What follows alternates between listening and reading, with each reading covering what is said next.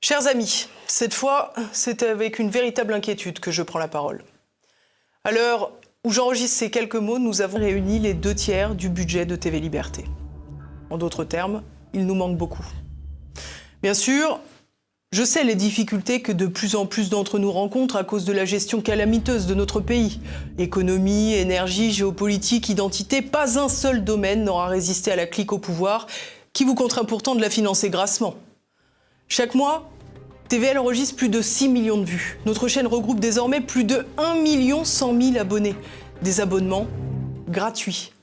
Gratuits car c'est l'essence même de TVL. À TVL, nous pensons que tout le monde a le droit d'accéder à une information libre et honnête. Tout le monde, y compris ceux qui n'auraient pas les moyens de payer pour s'extraire de la propagande d'État. C'est notre modèle. Peut-être, c'est vrai, que c'est aussi notre idéal, car cette logique repose sur le principe de responsabilité, celui qui vous pousse à ne pas rester un simple spectateur, mais à devenir un véritable acteur de l'information à nos côtés en envoyant votre don à TV Liberté.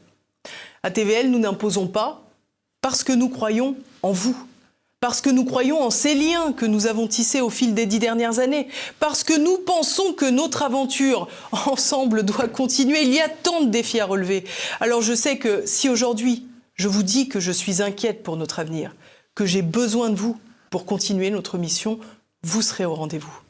Et je sais que je ne me trompe pas. Bonne fête de fin d'année à tous.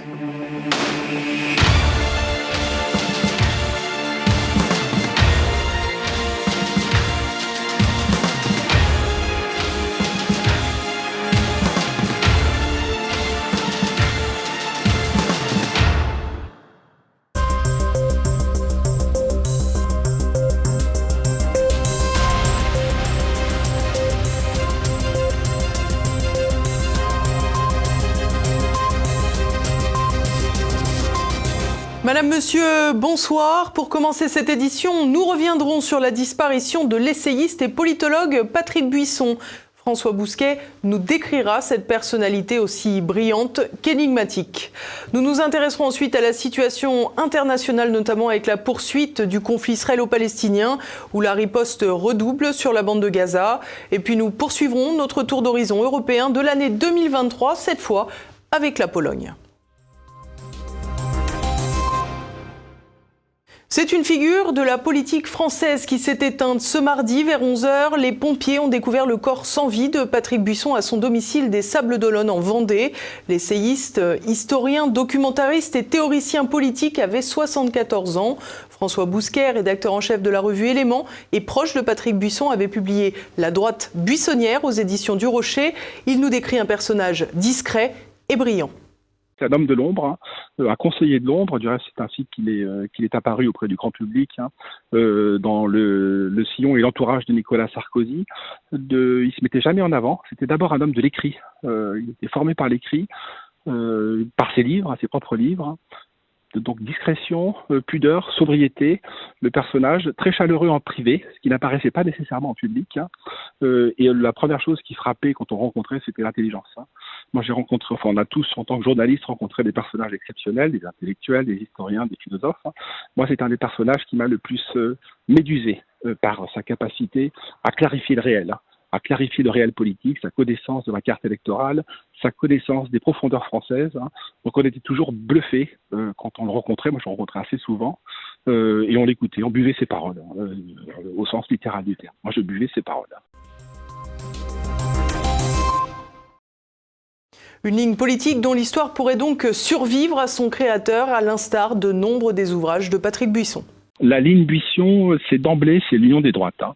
Euh, c'était essayer de réunir les deux droites, hein, celle de la manif pour tous et celle des Gilets jaunes, hein, celle de d'Euro Disney et euh, du Puy du Fou, c'est-à-dire euh, de réunir sur la base d'un capital immatériel qui était la nation dans sa dans sa profondeur historique. Sur les 43 qui ont fait euh, qui ont fait la France, d'abord monarchiste, euh, c'est un républicain contrarié, c'est le moins qu'on puisse dire. Donc la, ligne, c'était une ligne métapolitique, culturelle, d'union des droites pour imposer nos thématiques. Les, les, thématiques étaient vraiment radicales, hein, c'est-à-dire l'identité nationale. Quand il impose ce terme d'identité nationale, il a tous les républicains contre lui. Et Buisson impose auprès de Sarkozy cette identité nationale. Donc c'est euh, bah, l'homme qui a essayé de, de casser les digues qui empêchaient une union plus large des droites. Hein. Ça a été une réussite euh, totale sur la période 2005-2007 qui va porter Nicolas Sarkozy à l'Élysée. C'est de fait un échec en 2017-2022, enfin un échec relatif, hein, puisque Marine Le Pen et Macron vont faire casser ce, clivage, ni droite ni gauche, ou et droite et gauche, hein, mais qui sait de, quoi l'avenir sera fait. Ils pensaient qu'il y avait une permanence anthropologique, métaphysique, presque spirituelle hein, de la droite et de la gauche. Donc à moyen et long terme, ce clivage va ressurgir. Un esprit brillant, acéré, épris et empli de France. Donc Patrick Buisson aura également été le père de ce que beaucoup appellent la ligne Buisson. La cause du peuple est indiscutablement un grand livre de mémorialistes. Hein. Là, je veux dire, il tutoie, il tutoie quelques grands auteurs, enfin par le passé, qui se sont investis en politique. Hein. Mais je crois qu'il valait aussi laisser une œuvre d'essayiste, de sociologue. Je pense aux années érotiques, qui me semble être un livre vraiment très très important. Ou alors sa trilogie sur la fin d'un monde et décadence. Donc, c'était pas seulement un journaliste, c'était pas seulement un politologue, c'était pas seulement un conseiller d'ombre, c'était un grand essayiste, un grand historien. Euh, je crois que la postérité le jugera sur, euh, bah, ces livres-là, euh, qui, ce qui me semble incontournable. En tout cas, la cause du peuple, si on veut comprendre ce qu'a été la France hein, dans les années 2000, 2010, avec un renversement des opinions, un basculement des opinions de la gauche vers la droite, on ne peut pas occulter le, le personnage Patrick Buisson, ni ses livres. Et j'en profite pour vous indiquer que vous pouvez retrouver dès à présent sur TV Liberté les derniers entretiens accordés par Patrick Buisson. Tel Aviv intensifie son opération sur Gaza plus de deux mois et demi après le 7 octobre dernier où le Hamas a lancé son attaque terroriste sur le territoire israélien. La riposte n'en finit plus malgré les réticences occidentales. Le point tout de suite. 80 jours de guerre intense. Depuis l'attaque terroriste du Hamas sur Israël le 7 octobre dernier, Tel Aviv frappe l'enclave palestinienne presque sans discontinuer. Après une trêve d'une petite semaine fin novembre, les combats ont repris intensément et ce n'est pas Noël qui aura permis une trêve. Tsahal a ainsi conduit plusieurs raids en Cisjordanie, à Jénine, mais aussi à Bethléem, la ville de naissance du Christ. Une situation bien difficile pour les chrétiens palestiniens qui avaient déjà été privés de l'essentiel des célébrations de la Nativité au vu du contexte. Le pape François a d'ailleurs profité de la messe de Noël au Vatican pour évoquer cette situation très inquiétante pour la communauté chrétienne de la région. Il nostro cuore stasera è a Betlemme, dove ancora il principe della pace viene refutato dalla logica, dalla logica perdente della guerra, con il ruggire delle armi che anche oggi gli impedisce di trovare alloggio nel mondo. Dans la bande de Gaza, les opérations terrestres israéliennes ont grimpé d'un cran. Tel Aviv a déclaré avoir procédé à des frappes sur plus de 100 cibles en 24 heures dans l'enclave pour déloger les membres du Hamas. Des membres du Hamas qui détiennent toujours officiellement une centaine d'otages. Un enjeu qui met toujours la pression sur le gouvernement israélien, comme en témoignent les protestations des familles pendant le discours de Benjamin Netanyahou au Parlement.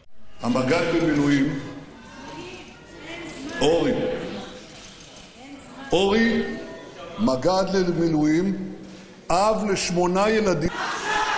אומר לי, אותו הדבר, הגשש חלד, וחברו עוז.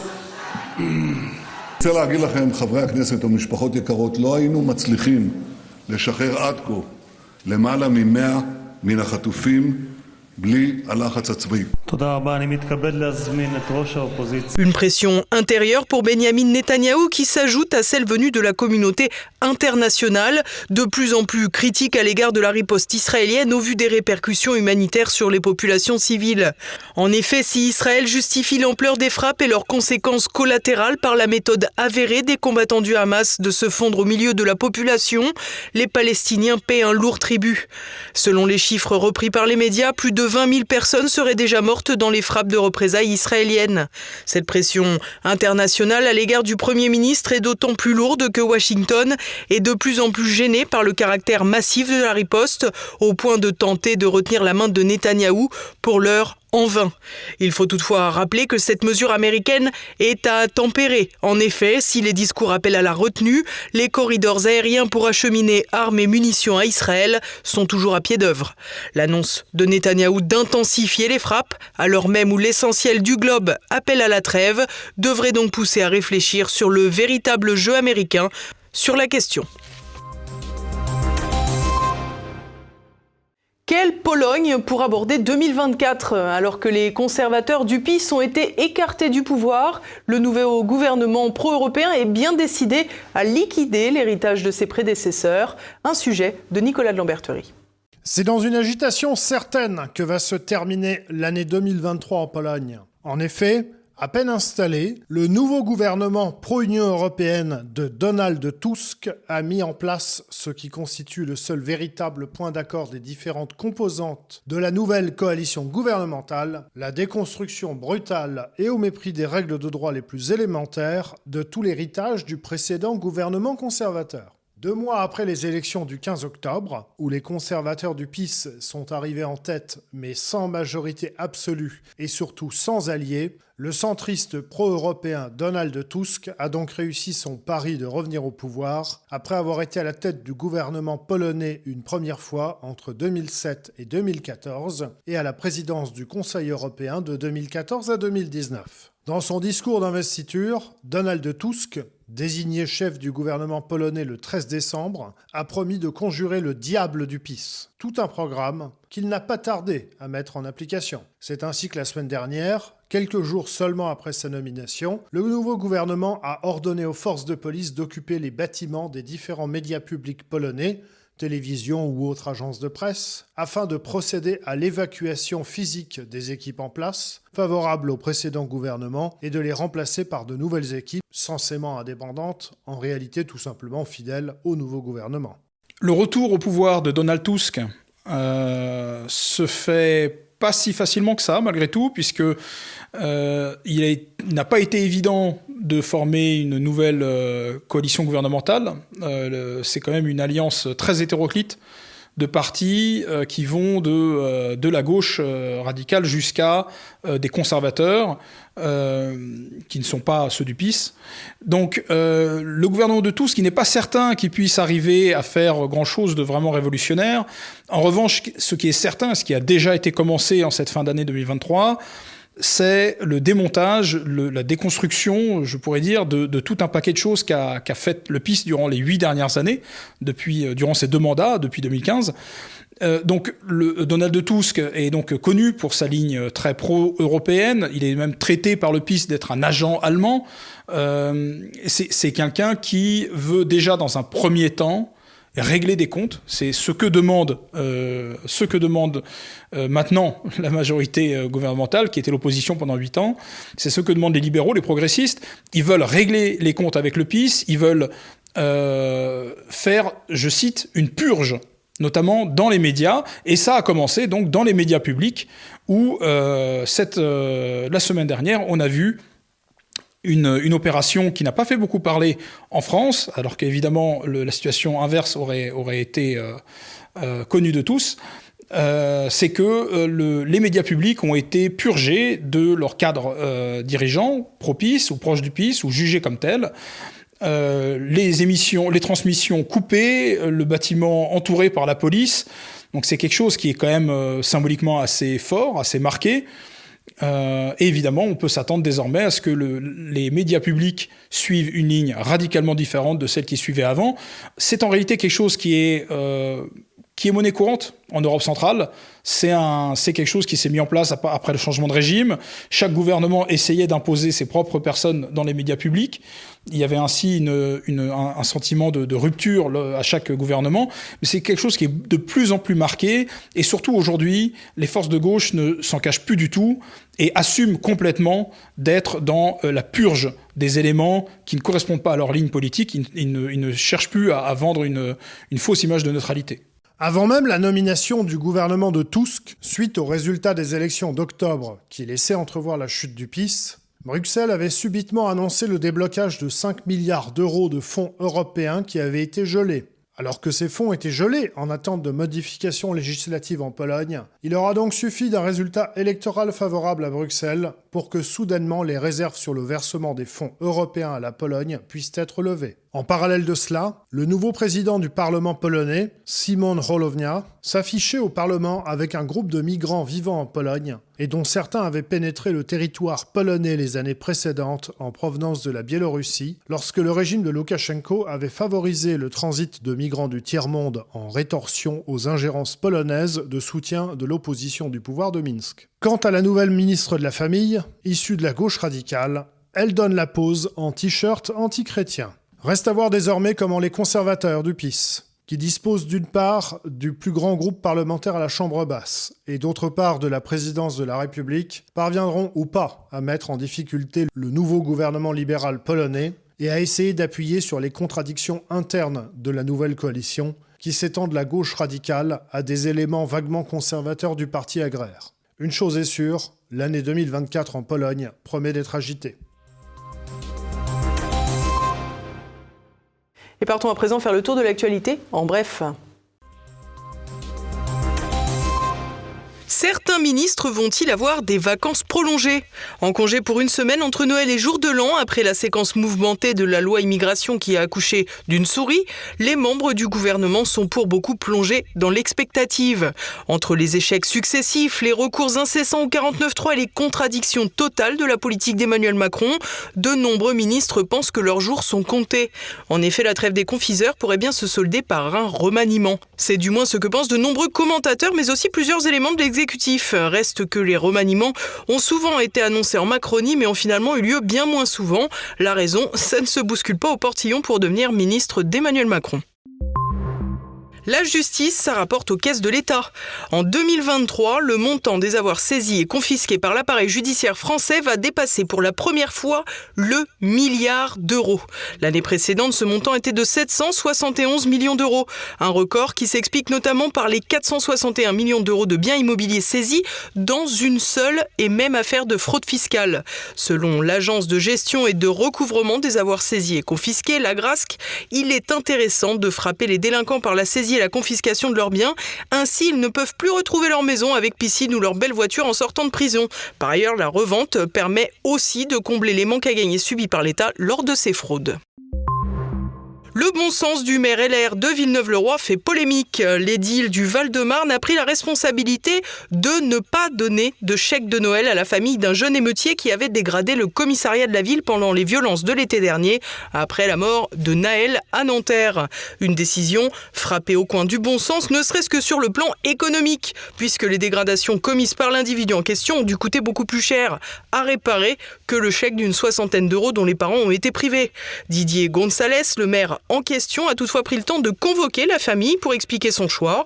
Le jeune, condamné à 12 mois de prison avec sursis pour les dégradations du commissariat, a quant à lui expliqué qu'il n'avait rien cassé et que s'il avait certes participé aux émeutes, ce n'était pas à ses parents d'en payer le prix puisqu'il était majeur. Ben voyons, comme on dit.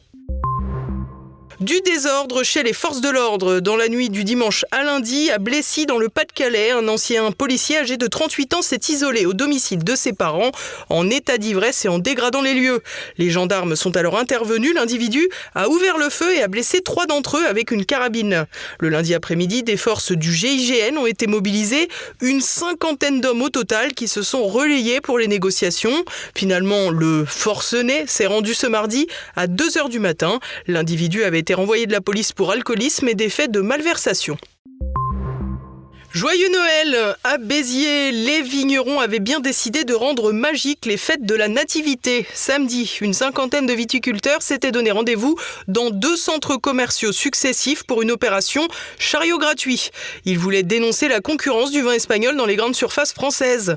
Importés en masse pour être vendus au prix des produits français, les vins espagnols permettent une marge triple pour leurs producteurs malgré des normes environnementales moins précautionneuses. L'action des vignerons du Biterrois, symbolique et pacifique, a toutefois été rapidement interrompue par les forces de police et l'aide zélée des employés des enseignes de grande distribution. Robert Ménard, le maire de la ville, ainsi que son épouse Emmanuel Ménard, député de l'Hérault, se sont déplacés pour rencontrer les viticulteurs en colère. Une réunion devrait avoir lieu à la rentrée avec le préfet et les acteurs de la grande distribution pour privilégier les productions locales et nationales.